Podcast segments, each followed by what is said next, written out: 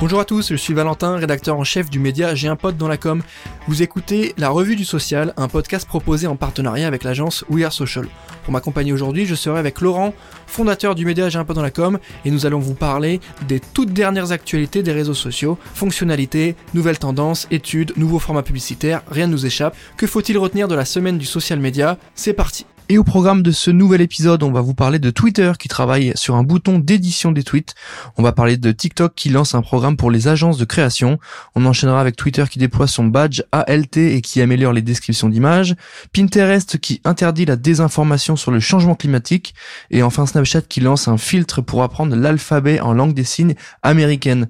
Salut Laurent, comment tu vas? Salut Valentin, bah écoute ça va très très bien, une nouvelle semaine et puis en plus une belle annonce hein, puisque euh, on est euh, en plein dans le lancement du tout nouveau podcast dont on est partenaire qui s'appelle Histoire de CM et qui est en partenariat avec euh, Agora Pulse. Donc vraiment si vous avez envie de connaître les secrets des community managers, les meilleurs de France, on est voilà en plein lancement de la saison 1 avec 12 professionnels du social media pour donner quelques noms et teaser un peu, on a du Decathlon, on a du On a du Burger King donc voilà, allez écouter ça, ça s'appelle Histoire de CM et c'est donc un podcast en partenariat avec euh, Agora Pulse. Euh, nouvelle semaine, comme tu le disais. Euh, donc du coup, voilà, très content de faire cette annonce. Et toi, comment est-ce que tu vas? Ça va plutôt pas mal. Il fait beau, il fait bon, donc c'est parfait. On enchaîne avec cette nouvelle revue du social.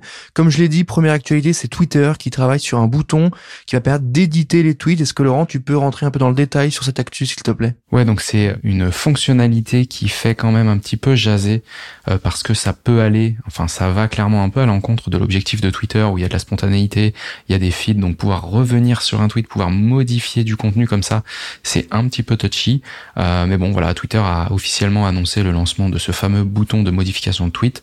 Euh, donc euh, voilà, ça fait quand même rêver une autre partie des, des tweetos qui sont un peu tête en l'air, qui ont fait une faute, qui ont oublié un lien, qui ont oublié quelque chose. Donc ils vont d'abord le tester sur Twitter Blue Labs. Et donc du coup, les abonnés pourront utiliser ce bouton, bah, tout simplement dans les. Alors, on n'a pas encore de date officielle communiquée, mais voilà, dans les mois à venir.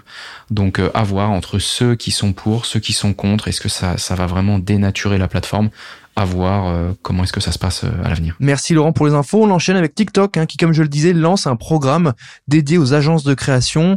Euh, le but, ça va être de les accompagner, de créer un programme, euh, un peu comme a fait Facebook euh, ou, Snapchat. Est-ce que tu peux nous expliquer un peu ça, Laurent? Oui, bah effectivement, comme tu le dis, c'est un programme pour les agences de création qui a vraiment vocation à, à, à les aider à concevoir, à créer, à avoir une vraie compréhension des fonctionnalités créatives sur TikTok. Donc voilà, pour tous ceux qui rêvaient d'une formation, bah, ils ont lancé ce nouveau programme de cinq semaines qui va aider les agences créatives à devenir des experts de TikTok. Euh, donc ça s'appelle le euh, Creative Agency Partnership University et donc voilà qui va être organisé sous forme d'une série de webinars en live euh, qui débute très prochainement. Merci Laurent, j'enchaîne avec Twitter qui déploie son badge ALT qui améliore les descriptions d'images. Est-ce que tu peux décrire un petit peu, présenter ces nouvelles fonctionnalités qui vont permettre plus d'accessibilité pour les gens Effectivement, euh, c'est une fonctionnalité dont on a déjà parlé euh, dans une précédente RDS. Euh, elle est maintenant portée à l'échelle mondiale, elle est déployée. C'est ce badge Alt euh, sur les images qui vont avoir une description textuelle. Donc ça, c'est vraiment pour aider euh, l'accessibilité sur la plateforme pour notamment des personnes euh, déficientes visuellement qui ne peuvent pas voir les photos. Et ben du coup, un, robot va pouvoir faire tout simplement du text to speech à partir de cette description. Donc, donc voilà, c'est beaucoup plus accessible maintenant Twitter grâce à cette fonctionnalité. Toutes les images auront ce fameux badge Alt. Il suffira donc de cliquer dessus pour voir apparaître la description textuelle. Ok, canon. On enchaîne avec Pinterest maintenant qui s'engage et qui va interdire la désinformation liée au changement climatique. C'est un vrai sujet pour les plateformes.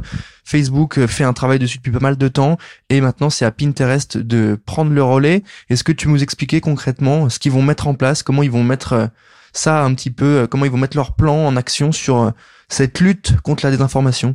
Eh bien écoute, c'est un vrai parti pris, hein, puisque là, Pinterest devient la première grande plateforme numérique à lutter contre justement cette désinformation liée au changement climatique, euh, bah, en adoptant euh, une politique complète euh, en matière de désinformation.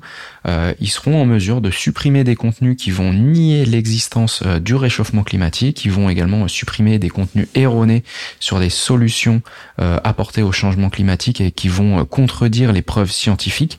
ça s'appliquera pas seulement aux posts mais aussi aux Donc ça veut dire que les annonceurs de Pinterest devront suivre les mêmes guidelines, les mêmes règles que les utilisateurs. Euh, et donc voilà, les directives publicitaires euh, vont être euh, mises à jour en conséquence. Donc un vrai un vrai parti pris de la plateforme et je pense que c'est pas plus mal vu la situation. Ok, hyper clair. Merci Laurent. J'enchaîne avec Snapchat maintenant qui va lancer un filtre pour apprendre l'alphabet, comme je l'ai dit, en langue des signes américaine. Donc toujours dans cette euh, volonté d'inclusion, euh, de donner la possibilité à tous les utilisateurs de se sentir concernés, euh, bah, Snapchat prend la parole. Est-ce que tu peux nous expliquer comment ça va fonctionner?